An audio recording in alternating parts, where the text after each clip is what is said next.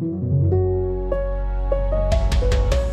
Heute wieder fast 50.000 Neuinfektionen. Gestern waren es über 50.000. Die bundesweite Inzidenz liegt bei 263. Sachsen, Thüringen und Bayern sind um die 500. Und die ersten vier Gemeinden inzwischen über 1000. Die Zahl der Todesfälle steigt auch wieder an. Heute 190. Und die Intensivstationen füllen sich in großem Tempo. Vor allem in den am meisten betroffenen Bundesländern. Meine Damen und Herren, es ist fünf nach zwölf. Die vierte Welle trifft uns jetzt mit voller Wucht. Und je schneller und je höher sie sich auftürmt, desto schwieriger wird es, sie auch unter Kontrolle zu bringen. Und desto verheerender sind natürlich die Folgen. Lothar Wieler war das vom Robert Koch Institut. Wir sprechen heute im FAZ-Podcast für Deutschland über die politische Kakophonie und Entscheidungsfeigheit, über neue Vorschläge, zum Beispiel von Jens Spahn, zum Beispiel vom Ethikrat und der Leopoldina. Die Virologin Sandra Ziesek stellt uns ihre Lösungsansätze vor und der Mathematiker Andreas Schuppert erklärt, was es dieses Jahr für ein Weihnachten werden könnte, wenn wir nicht schleunigst sinnvoll reagieren. Herzlich willkommen also hier beim Podcast für Deutschland. An diesem Freitag, den 12. November. Ich bin Andreas Krobock. Schön, dass Sie dabei sind.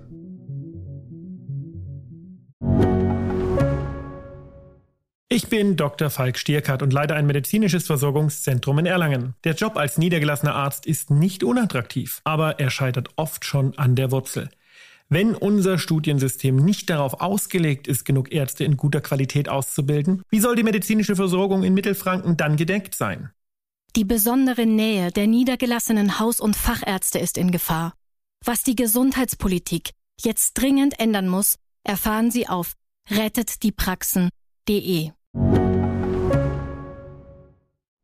Ich komme ehrlich gesagt kaum gegen den Eindruck an, dass das eine politische Lager extrem mit der Koalitionsbildung zu tun hat und das andere hauptsächlich mit sich selber und der Suche nach einem neuen Gesicht. Nur dummerweise hat in dieser Zeit, in diesen letzten Wochen, die Delta-Variante keine politische Pause gemacht, sondern hat in der kalten Jahreszeit knallhart zugeschlagen. Und der Bundesgesundheitsminister Jens Spahn, der hat heute auf der Pressekonferenz im Grunde auch zugegeben, dass man viel zu viel Zeit hat verstreichen lassen.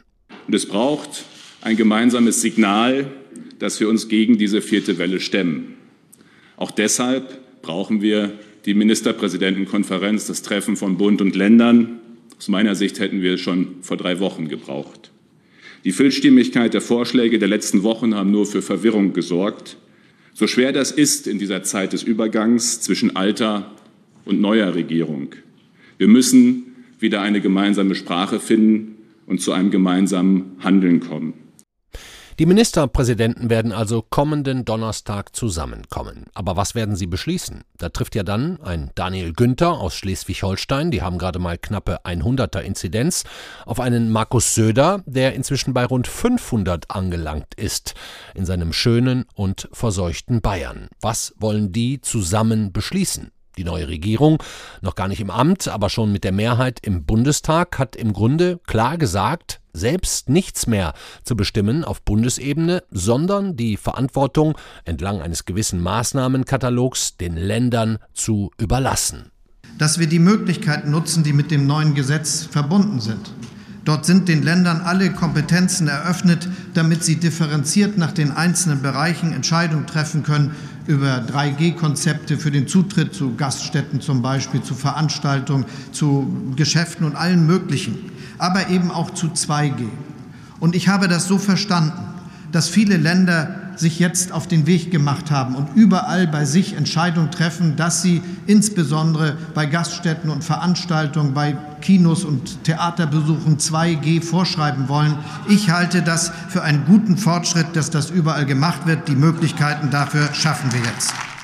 Der künftige Bundeskanzler Olaf Scholz will also die Entscheidungen weitestgehend den Ländern überlassen. Die Länder wiederum wollen gerne gemeinsame Entscheidungen auf der zum Beispiel Ministerpräsidentenkonferenz, wie der bayerische Gesundheitsminister Klaus Holleczek gesagt hat. Und jetzt sollten wir nächste Woche eine Entscheidung zu diesem Thema fällen. Ich bin da absolut der Meinung, die Ministerpräsidenten müssen hier eine Entscheidung fällen. Und ich würde mir das auch erwarten, ich habe es gestern gesagt in einer anderen Runde, dass der, der zukünftig die Führung eines so bedeutenden Landes wie der Bundesrepublik Deutschland übernimmt, hier klare Haltung zeigt, klare Position. Das ist für die Menschen in diesem Land unglaublich wichtig. Das muss auf die MPK-Tagesordnung. Wir müssen dort eine partielle Impfpflicht beschließen. Am Ende haben Sie auch noch Markus Söder gehört, der am Donnerstag über Impfpflicht für Pflegepersonal reden will und die Pläne der möglichen Ampelkoalition ohnehin für komplett falsch hält. Das, was äh, der Bund jetzt macht, reicht nicht. Es wird nicht funktionieren. Jetzt spricht zwar keiner mehr, auch der betroffenen Ampelpartner von Freedom Day, aber das war die Ankündigung und Beendigung der epidemischen Lage mit der Ankündigung bald ist Freedom Day. Dies ist absurd. Die einen also so, die anderen so. Haben Sie das Gefühl, dass dann auch alle zusammen mit Einigkeit, vorwärtsgerichtet und frei von Eitelkeiten Pandemiepolitik betreiben? Die Virologin Sandra Zizek, wie sie uns heute gesagt hat, jedenfalls nicht. Mir fehlt mal wieder das Ziel, was die Politik verfolgt. Man kann zum einen natürlich ähm, sagen, man ähm, möchte jetzt möglichst die Überlastung der Kliniken verhindern, man möchte schwere Verläufe verhindern, man möchte Todesfälle verhindern. Oder man sagt, nein, ähm, wir haben gesagt, jeder hat die Möglichkeit, sich zu impfen, jetzt ist jeder selber verantwortlich und ähm, wir nehmen in Kauf, dass viele schwer erkranken oder auch äh, mehr sterben. Und dann muss man das aber kommunizieren und danach nach dem Ziel seinen, seinen Weg ausrichten. Und ähm, das fehlt mir manchmal ein bisschen. Woran liegt das? Unsere Wissensredakteurin Sibylle Andal hat sich über die Entscheidungsschwierigkeiten, über das Aussitzen der Politik ebenfalls Gedanken gemacht und sieht in deren Verhalten ganz normale, aber wenig schmeichelhafte menschliche Züge. Ja, die kommt mir nicht besonders hoch vor, die Entscheidungsbereitschaft in der Politik. Momentan haben wir, glaube ich, alle so eine Haltung, merken wir vielleicht auch bei uns selber, dass wir das so ein bisschen ignorieren. Die Zahlen, die steigen zwar dramatisch. Wir sind ja jetzt schon bei einem ähm, Sieben-Tage-Mittelwert von über 30.000. Also das sind jetzt immer neue Rekordwerte. Und es ist eigentlich ziemlich klar für alle, dass wir wieder darauf hinauslaufen, dass die Krankenhäuser sich immer mehr füllen. Das ist in diesem Herbst, wie wir alle wissen, besonders dramatisch, weil wir einen noch stärkeren Personalmangel haben. Also wir wissen sozusagen, wir laufen auf die Katastrophe zu. Ähm, aber ich habe den Eindruck, keiner hat so richtig den Mut und die Motivation, jetzt wirklich entschieden, was zu machen, zumal ja das große Problem ist, dass wir einfach ähm, dieses Impfproblem haben, diese Impflücke und es ist so wahnsinnig schwierig offenbar da voranzukommen, dass, glaube ich, so eine gewisse Mutlosigkeit herrscht. Immerhin mal wieder einen Vorschlag hat heute der Bundesgesundheitsminister eingebracht. Er will, Jens Spahn, ähnlich wie in Österreich, aber weniger konsequent und scharf, am liebsten bundesweit 2G einführen. 3G alleine wird nicht mehr reichen. Wenn wir die aktuelle Dynamik der Pandemie wirklich brechen wollen, müssen wir entschlossener handeln. Und dazu gehört eben auch das Testen bei dieser hohen Inzidenz, wo auch die Geimpften und Genesenen Teil der Infektionsentwicklung in Deutschland sind. Das geht dann eben auch durch Testen bei Geimpften und Genesenen. Deshalb wäre es aus meiner Sicht, aus unserer Sicht konsequent, wenn wir öffentliche Veranstaltungen erstens nur für Geimpfte und Genesene ermöglichen und zweitens nur dann, wenn diese zusätzlich einen aktuellen Test vorweisen, 2G plus. Wir müssen jetzt alles tun, alles Notwendige tun, um diese Dynamik zu brechen. Sonst wird es für das ganze Land ein bitterer Dezember. Auch dieser Vorschlag wird auf der Ministerpräsidentenkonferenz besprochen werden. Weniger attraktiv scheint für die meisten politischen Entscheider das Thema Impfpflicht zu sein. Dabei hat sich sowohl die Leopoldina, diese Zusammenführung von Wissenschaftlern als auch der Ethikrat dazu klar positioniert, wie auch deren Vorsitzende Alena Buix noch heute im Morgenmagazin. Also wir haben tatsächlich uns bezogen nicht auf das Bildungssystem, sondern auf das Gesundheitssystem, auf die Berufsgruppen, die Menschen versorgen, die besonders gefährdet sind, besonders vulnerabel, chronisch kranke Menschen, sehr alte Menschen. Und da gibt es verschiedene Berufsgruppen. Also das ist auf keinen Fall die Pflege allein, sondern da sind viele Berufsgruppen beteiligt. Das kann die Hauswirtschaft sein, ärztliches Personal, Sozialdienst und so weiter. Da haben wir gesagt, diese Beschäftigten, die haben eine besondere Verantwortung diesen vulnerablen Menschen gegenüber, sie nicht vermeidbaren Schäden auszusetzen. Und das Testen, das muss unbedingt weitergehen, das scheint da nicht zu reichen. Das hat sich jetzt leider gezeigt. Bevor wir später noch über die rechtlichen Seiten, zum Beispiel einer Impfpflicht, reden, auch über eine dringende Booster-Offensive, wollen wir als nächstes erstmal hören, wie hoch der Preis werden könnte, den wir zahlen müssen, wenn wir uns jetzt mal wieder zu viel Zeit lassen. Denn es ist ja kaum abzustreiten, dass wie in der zweiten und dritten Welle schon kaum jemand vorbereitet zu sein scheint.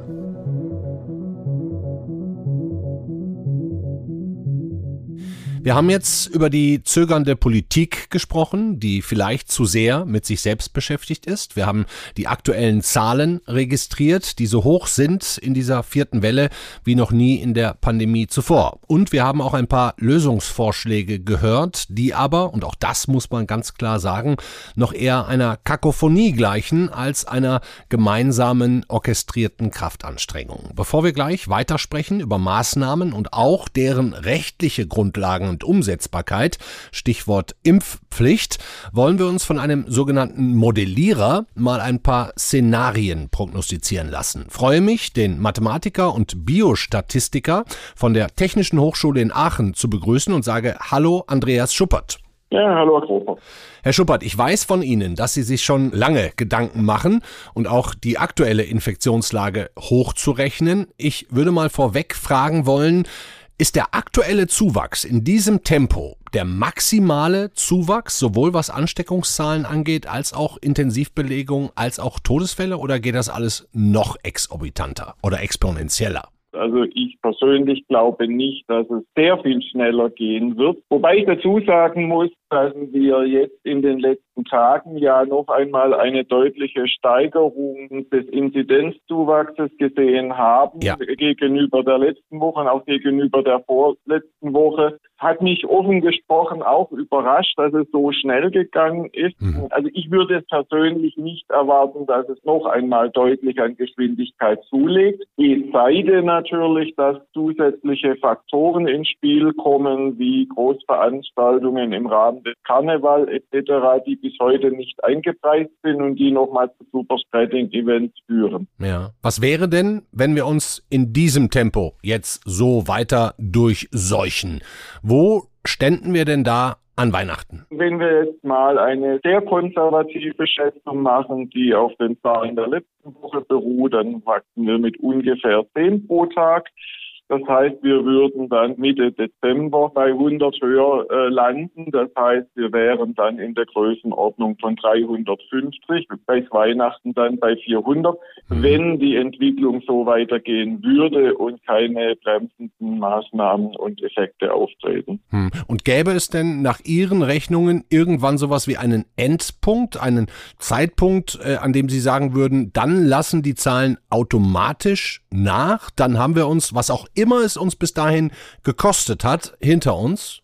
Ja, diesen Endpunkt gibt es natürlich. Das ist die berühmte Herdenimmunität. Also im Idealfall oder im Worst Case sind alle krank oder geimpft gewesen. Dann kann das Virus sich nicht mehr weiter ausbreiten. Mhm. In der Realität geht es auch mit ein bisschen weniger. Allerdings eben bei der Delta-Mutante kann man fast sagen, also es müssen dann schon 90 Prozent müssen krank oder geimpft sein ungefähr, dass man in diesen Bereich kommt oder eher noch mehr. Dann wird sich das Virus automatisch auslaufen. Hm. Haben Sie da so einen Zeitrahmen, wo Sie sagen würden, wenn es so läuft, dann ist das frühestens im, keine Ahnung, März der Fall.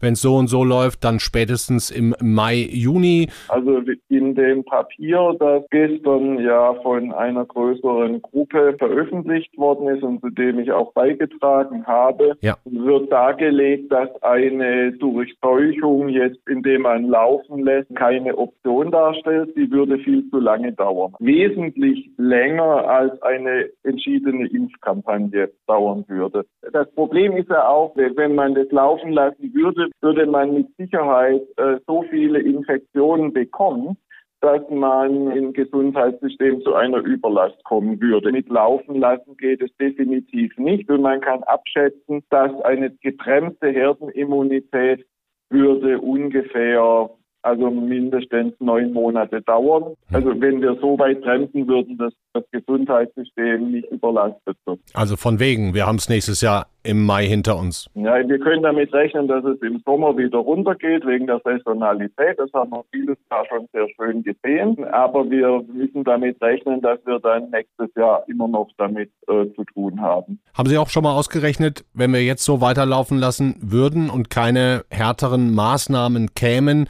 wie viele Schwerkranke mit etwaigen Folgeschäden und auch Tote es noch geben könnte? Also wenn wir jetzt bei dem Impfstatus bleiben und dann natürlich durch Infektion Herdenimmunität erreichen wollen, kann man mit zusätzlich noch vielleicht 250 bis 350.000 Patienten auf der Intensivstation rechnen mhm. und die Hälfte davon wird ungefähr versterben nach der heutigen die Erfahrung. Hälfte. Vielleicht ein Drittel bis zur Hälfte ungefähr. Also in der Größenordnung müssen wir leider noch damit rechnen, bis dann Herdenimmunität auf natürlichem Wege erreicht würde. Deswegen ist mein Mantra impfen. Mhm. Wie lange halten denn die Krankenhäuser, vor allem die Intensivstationen nach Ihren Berechnungen noch durch, bis Menschen da nicht mehr behandelt werden könnten? Droht so ein, ich nenne das jetzt einfach mal, Supergau? Lokal gibt es diesen Supergau. Also in, in Hochinzidenzgebieten in Bayern und Sachsen, Thüringen ebenfalls, wie die Krankenhäuser heute schon so voll, dass Patienten dann verlegt werden müssen in Gebiete, in denen noch nicht so voll ist.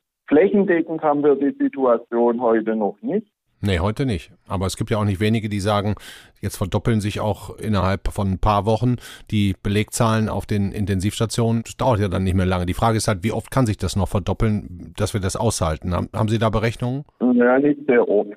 Also wir sind im Moment bei 2700 und etwas mehr Patienten auf der Intensivstation. Die Intensivmediziner sagen, dass bei insgesamt deutschlandweit 3000 Patienten dann die Krankenhäuser den Regelbetrieb verlassen müssen. Das heißt, dass planbare Operationen, die mir lebensnotwendig sind, dann verschoben werden, man also wieder in so eine Art Notmodus übergeht. Sind wir nicht mehr weit von entfernt. Herr Schuppert, was helfen würde, ist klar, Sie sagen es gerade selber, impfen, impfen, impfen.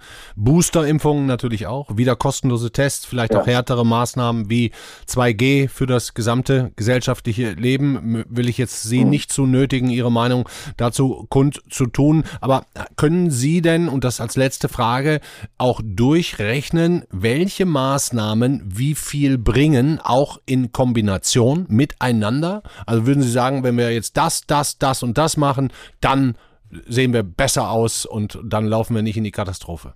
Bei diesen Rechnungen, da verlasse ich mich gerne auf die Kollegen, die Kontaktsimulationen machen und die haben klar gezeigt, dass insbesondere dann 2G-Regeln, 3G-Regeln mit Testung, intensiver Testung und auch Maske tragen die Übertragungen deutlich reduzieren würden und damit einen doch deutlichen Bremseffekt haben. Dankeschön, Andreas Schuppert. Gerne.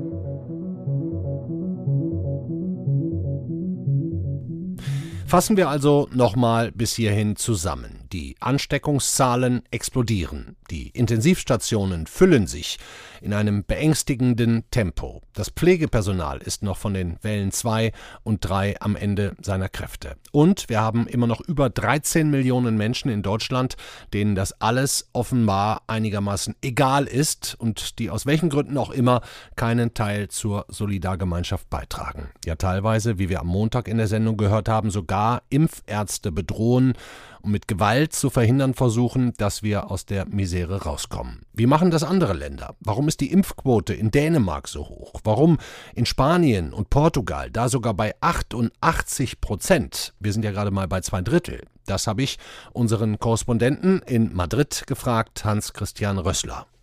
Die Mehrheit der Leute war von Anfang an bereit, sich impfen zu lassen. Das hat äh, sehr damit zu tun, dass es ein großes Vertrauen in beiden Ländern, Spanien wie Portugal, in das Gesundheitssystem, in die Ärzte, in die Wissenschaftler gibt. Und wenn die eben sagen, das ist wichtig, das ist gut, dass ihr das macht, dann äh, tun das die Leute. Und äh, ähm, so, so, ist es hier auch äh, geschehen. Es gibt aber auch äh, vorher war zu beobachten, dass es keine große Impfskepsis gab, ne, wie man das in Deutschland beobachten konnte. Gleichzeitig spielt wohl eine Rolle, in beiden Ländern ähm, hat es schlimme ähm, Corona-Wellen gegeben. In, in, Madrid, wo ich wohne, war die erste verheerend, vor allem unter den älteren Menschen. In Portugal war die Welle mit äh, Delta, die äh, zu Jahresbeginn ähm, Portugal erfasst hatte, wirklich extrem verlustreich und schlimm für das Land. Also den, den Leuten, vielen Leuten sitzt das noch in den Knochen und die, äh, die wollen sich schützen, weil sie gesehen haben, was das, was das Virus für Gefahren birgt. Und äh, Sie haben es auch angesprochen, Solidarität, vor allem familiäre Solidarität, spielt wohl auch eine wichtige Rolle. In, in, in beiden Ländern leben äh, viele Jüngere mit ihren Eltern oder Großeltern noch zusammen. Und äh, die eben zu schützen, indem man vorsichtig ist und sich impfen lässt, sobald man kann, spielt äh, da auch eine größere Rolle. Solidarität untereinander, die eigene Familie schützen, die Erfahrung von vielen Toten in der zweiten Welle und das Vertrauen in Wissenschaft und Medizin. Tja, ist ja nicht so, als würden unsere Wissenschaftler und Mediziner nicht das Gleiche erzählen. Und das auch weniger überzeugend. Man muss nur Sandra Zizek zuhören, die auch heute wieder einfache Rezepte für uns eröffnet hat. Einfach, was wir im Moment sehen, ist eine kritische Situation. Die Neuinfektionen steigen weiter an und ähm, man sieht auch, dass die Anzahl der Neuinfektionen äh, gekoppelt ist mit der Anzahl der Neuaufnahmen auf Intensivstationen. Und wenn man eine Überlastung hier vermeiden will, dann muss man möglichst schnell die noch bestehenden Impflücken schließen und Drittimpfungen durchführen, die dann einen doppelten Effekt haben, nämlich zum einen auf die Transmission, also dass weniger übertragen wird und man nicht mehr so ansteckend ist. Zum anderen aber auch, um sich selbst zu schützen vor einem schweren Verlauf, weil wir einfach wissen, dass nach einer gewissen Zeit die Schutzwirkung ein wenig nachlässt bei den Impfungen. Wie kriegen wir also die Impfunwilligen dazu, ihre Meinung zu ändern? Diejenigen, die keine militanten Corona-Leugner sind, sondern die Josua Kimmichs dieser Welt. Wie schaffen wir es, dass alle, nicht nur die vulnerablen Gruppen, möglichst ein halbes Jahr nach ihrer ersten Impfung einen Booster bekommen? Denn das sehen wir leider nicht oft und deutlich genug, die Impfdurchbrüche werden immer häufiger. Aber die Datenlage dazu, ja, die beklagt nicht nur unsere Wissensredakteurin Sibylla Andal. Ja, da ist die Datenlage so ein bisschen unbefriedigend. Das muss man sich dann alles ähm, händisch zusammensuchen. Man geht davon aus, dass die Inzidenzen bei den Ungeimpften etwa so viermal so hoch sind. Aber das ist insofern alles nicht so ganz einfach und auch hier in Deutschland mal wieder, wie schon so oft in dieser Pandemie, eine Datenlage, die etwas unbefriedigend ist. Wir brauchen also Impfungen, erste, zweite und dritte. Das steht außer Frage. Aber es geht nicht schnell genug voran.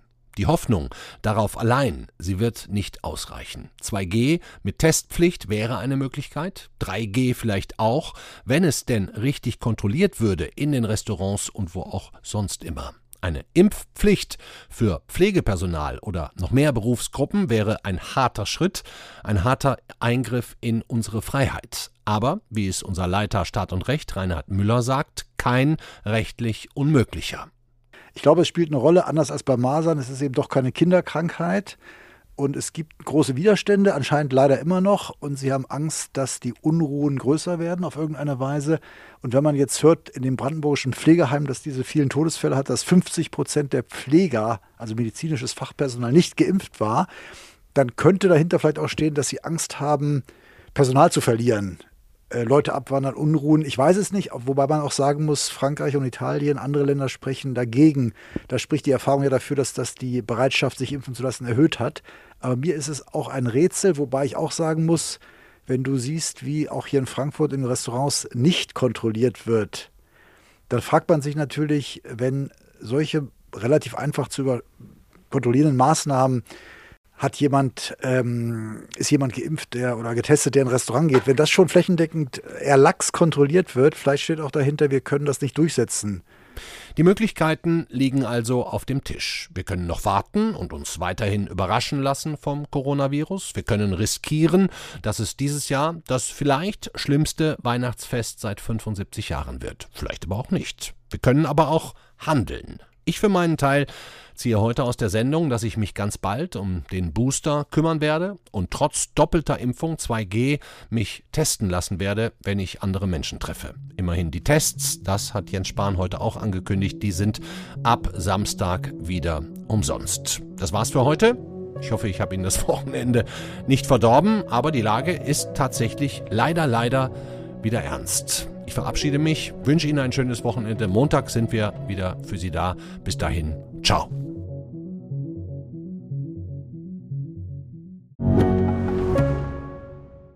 Ich bin Dr. Falk Stierkart und leite ein medizinisches Versorgungszentrum in Erlangen. Der Job als niedergelassener Arzt ist nicht unattraktiv, aber er scheitert oft schon an der Wurzel.